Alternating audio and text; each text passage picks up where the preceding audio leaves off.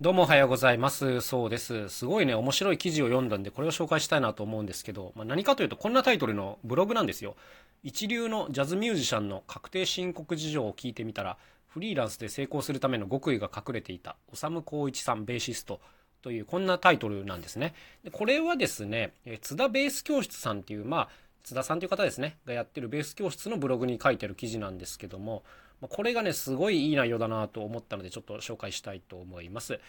まあこれは、修光一さんっていうね、もう超有名なトッププロベーシストがいらっしゃるんですよね。で、その方にこの津田さんっていう方がインタビューをして、で、確定申告のことについて聞くというね、変わった内容になってますね。楽器のことじゃなくて確定申告について。でもこれいい、気になりますよね。僕も気になりますよ。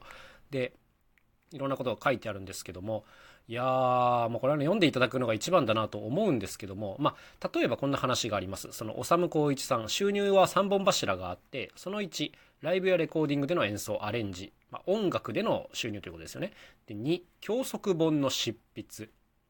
3、音大や音楽教室での講師。というね、3本柱というふうになっているそうですね。で、実はこの2番の教則本の執筆が実、この修さんはウエイトとして結構大きいということをおっしゃってますね。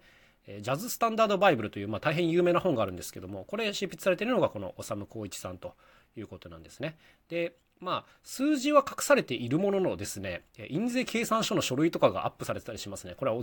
これすごいなと思いましたけども、はい。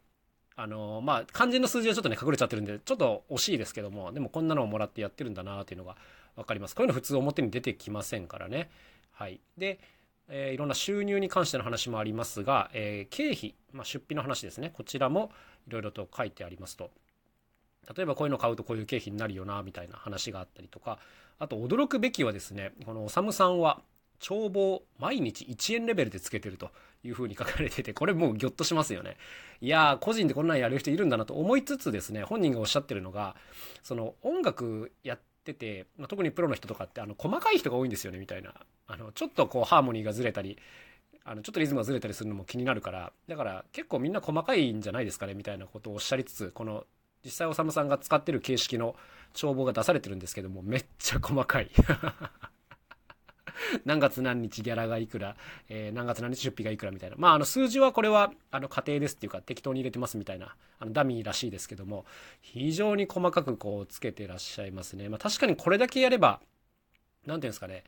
あの、後から見返した時もすっきりしやすいんだろうなという感じですね。なんと35年間ずっとこの帳簿をつけてらっしゃるという感じで驚くべきことですね。Excel とか使えば自動計算ができるはずなんですけど、昔だったら手作業でやってたっていうことですもんね。いやー、こういうのね、やっぱ知っとくっていうのが重要だなと思うんですよ。まあ自分がやるやらないはともかく、あ、こういうやり方があるんだっていうのをね、選択肢として持っとけば、なんていうんですかね、こう、神経質な方とか、えー、細かい方っていうのはこういうやり方があるじゃないですか。でも、こういうのをね、教えてもらえないんですよね、なかなかね。あの、もっとみんな言ってけばいいと思うんですけどね。